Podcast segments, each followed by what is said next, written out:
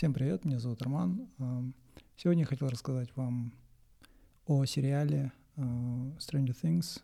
Очень странные дела, четвертый сезон. Я его как раз-таки на выходных посмотрел за один присест, да, можно сказать. Очень хороший сезон, четвертый сезон мне очень сильно понравился. Было много эмоций, много переживаний, сопереживаний, да. Конечно же, есть свои ляпы, но в целом, мне кажется, этот сезон намного лучше, чем предыдущий третий второй сезоны, да. А, ну, как часто бывает, а, когда выходят сериалы, очень классно популярные сериалы, чем больше там сезон длится, как правило, а, он начинает идти вниз, да, в своей, как бы, креативности, да, и начинает менее заинтересовывать уже своих фанатов, своих зрителей. У меня, как правило, если там сериал начинает идти больше, чем пять сезонов, меня уже не хватает просто сил смотреть. Обычно, ну, большинство сериалов, которые я замечал, после пятого сезона они просто тупо теряют вот эту а, изюминку, да. И как бы вот это очень странные дела, Stranger Things, не стал исключением, да. Если помните, когда он вышел а, в 2016 году, кажется, он произвел нереальный фурор. А это был такой а, сериал а, на Netflix, да, вышел а, с элементами вот ностальгии по 80-м, да, вот все, что было в 80-х годах популярно, там музыка, одежда, вещи, плюс с элементами хоррора, там а, sci-fi, да, там а, отсылки там к Стивену Кингу, Спилбергу, да, вот это все вот это там было, да, и, этот а, сериал был очень популярный, всем он сильно понравился, там была мистика, там была детективная работа, как бы хоррор был, ты переживал за этих персонажей, переживал за Уилла, да, они его смогут спасти из вот этого upside down, да, из, ну, как бы другой стороны, да. А переживаешь за Eleven, за мать Уилла, да, когда вот а, персонаж Вайнона Райдера, она там искала, ходила, пыталась всех убедить, что ее сын жив. А, было вот эта вот сильная драма, да, но потом что-то оно больше переходило к такой клайтовой, да, версии, можно сказать, такая легкой форме, там а, превалировал, начал превалировать такой юмор в диснеевском стиле, да, когда у тебя вроде бы такая напряженная сцена, драма, и бац, на какая-нибудь тупая шутка, короче, которая портит весь момент, да. Но э, четвертый сезон э, меняет все это, то есть она попыталась вернуться к своей первоначальной, вот, э, к тому, что сделала первый сезон очень таким популярным, да, потому что предыдущий сезон, вот, э, после третьего сезона очень много таких э, фанатов, критиков в Ютубе, они раскритиковали третий сезон, там а, начали говорить, что а, вот, этот сериал теряет вот свою особенность, да, теряет вот эту вот изюминку. И одной из проблем, которая там было, это вот а, то, что там очень много персонажей стало. Eleven, да, 11, она становится супер-супер какой-то сильной, там, где она просто любую проблему может там решить криком и направляя руку, да, как бы в сторону своего соперника, да. А, в этом сезоне они исправляют все это. А, в этом сезоне как бы они разделили группу на три, а, всю группу да, людей на три подгруппы, можно сказать, да, то есть сюжет разделили на три такие маленькие подсюжета, да, и получается каждый из этих сюжетов, он очень интересен, да, первое там это история Eleven, Майка, Уилла и Джонатана, да, Eleven, 11, а, то есть она после третьего сезона потеряла свои силы, и она пытается вот а, как бы а, она социально такая наивная, неприспособленная, да, она если до этого все, все свои проблемы решала только со своей суперсилой, теперь ей приходится жить как обычному человеку, да, то есть она социально неприспособленная, все ее булят, да, в школе над ней издеваются, она потеряла отца, да, Хоппер там в третьем сезоне, он вроде бы умер, да, мы к этому еще вернемся, но и она пытается вот навигировать, да, но в то же время она обманывает Майка, говорит, что у нее все хорошо, и это потом, когда правда выходит наружу, это как бы вбивает клин в их отношения, да, это вот какой первый, а, можно сказать, соплот, первый вот подсюжет, когда 11 пытается вот вернуть, да, свои способности заново, да, и а, тоже вот эта вот динамика есть. Потом а, второй подсюжет, это выясняется, ну, как бы мы, никто не, не был удивлен, что Хоппер, э, отец 11, э, да, то есть приемный отец, шериф полицейский, он жив. Эм, конечно же, там, ну, э, как он выжил, да, там такой огромный, там вроде бы, как там это называлось, инструментом какой-то атомный ядерный э, какой-то инструмент, который там атомной энергии что-то там стреляет, да, чтобы открыть этот портал. Он взорвался, и чтобы выжить, ему просто нужно было на этаж ниже, да, перепрыгнуть.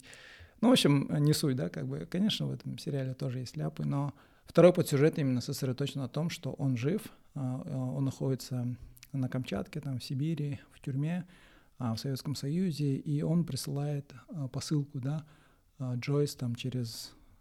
подкупного охранника,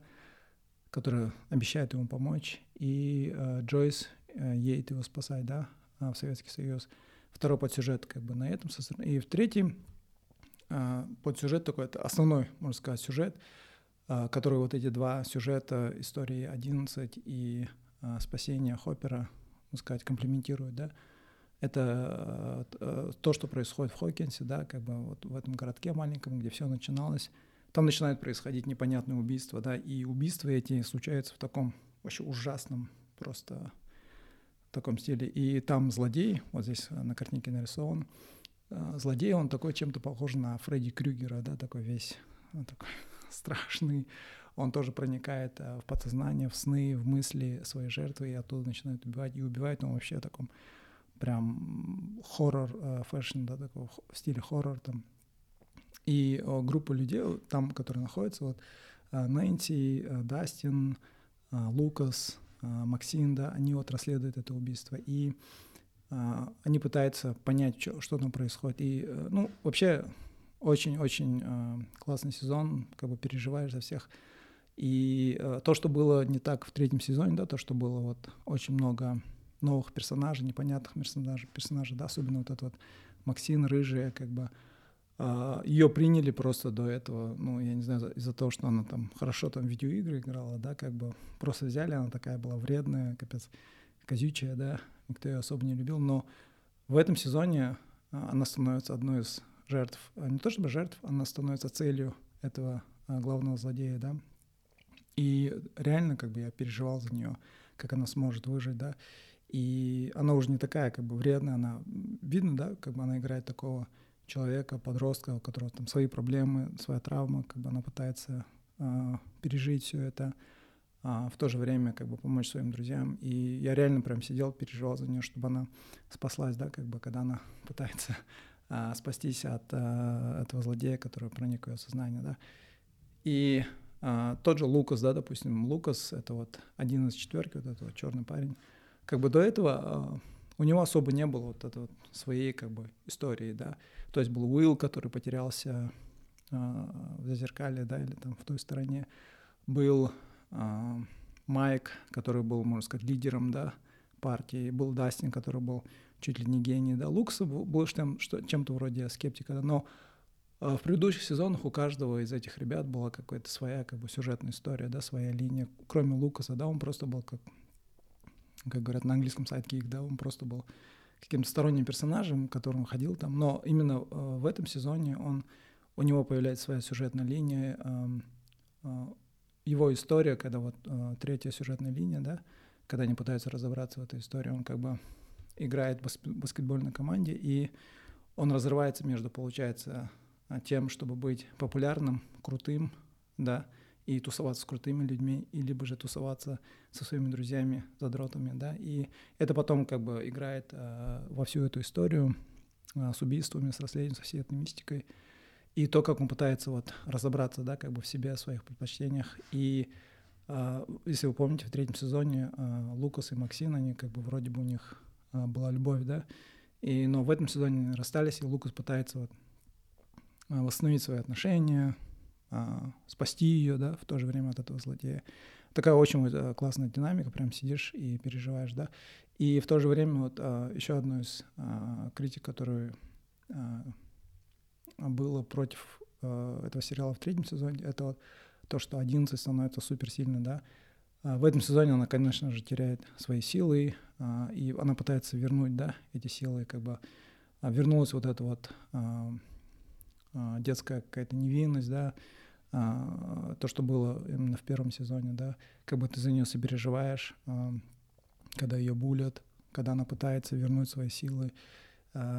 то как, даже когда она потом вернула свои силы, и потом, когда, допустим, борется со злом, она не просто там супер, там, пришла всех, вырубила и победила, да, то есть есть там определенные жертвы, есть а, цена, которую она платит, да, то есть а, в этом плане как бы они ну, классно сделали, вообще очень-очень понравилось. И, ну, а, конечно же, а, Майк, который вроде бы всегда был главным персонажем в предыдущих сезонах, Майк, Уилл, Джонатан, а, старший брат Уилла, да, они как бы становятся такими, ну, не особо важными, можно сказать, в этом сезоне. Они не особо сильно задействованы, только там под конец. Но, в принципе, это не мешает общему тону а, а, всего сезона, да, общей истории. Ну и а, для меня потом, можно сказать, таким самым интересным, наверное, персонажем был а, новый персонаж, которого они включили, Эдди Мансон. А, Эдди Мансон — это персонаж, которого, в принципе, он такой был, его все называют фрик, он такой а, как бы все его не любят, да, а, в начале как бы, и он такой задрот, типа фрик, там, любит рок, там, а, эти игры играть, да, и его, в принципе, обвиняют как бы во всех этих убийствах, а, называют его лидером культа, сатанистом, еще чем-то, да, но он как бы из себя строит весь такого там крутого чувака, но на самом деле, когда начинается вся эта проблема, как бы вся эта бравада уходит, и ты видишь человека, который просто боится, да, и, но он вообще, он когда уже подходит к финалу весь этот э, сезон, он там, ну, классные такие у него прям сцены были, он показывает такой классный перформанс, да, прям один, один из самых запоминающихся, наверное, персонажей этого, э, этого сезона, Эдди Мансон, я прям за него очень сильно переживал, прям, хоть он как бы такой вначале казался таким человек говно, да, но как бы реально за него переживаешь, он такой человек, который был искренен, да, как бы не лицемерил, ничего, и очень-очень-очень классный персонаж а, Эдди Мансон. Вообще, а, сезон был очень классный, по-моему. Редко, когда бывает, а, я не знаю, возможно, создатели сериала, да, братья Дафферы, они наверняка послушали своих фанатов, которые говорили то, что этот сериал катится вниз, как бы уже теряет весь свой первоначально вот эту всю изюминку. Возможно, они послушали и решили поменять, да. Возможно, я не знаю, может, они сами это поняли, но в любом случае очень сильно понравилось то, что этот сезон обратно набирает вот это вот, ну, как бы заинтересовывает, да, своих фанатов. Меня, меня очень сильно заинтересовало, потому что я не думал вообще, что я вернусь, посмотрю этот сезон, пока не увидел вот эти вот положительные отзывы, да, то, что говорили про этот сезон, пока не услышал песню Кейт Буш, да, а, как там эта песня была знаменитая, Going Up the Hill, кажется, она сейчас везде там в Инстаграме, в ТикТоке, там в трендовых, да, песнях. А, очень-очень классный сезон. Я не знаю, если вам нравятся вот эти вот элементы мистики, легкого хоррора, скажем так, а, научной фантастики, фэнтези, тогда... Если вам нравился а, «Очень странные дела», а, первый сезон, и потом просто перестали смотреть, я вам советую посмотреть этот сезон. Такие дела, в принципе. Надеюсь, этот обзор был полезным. Всем спасибо. Пока.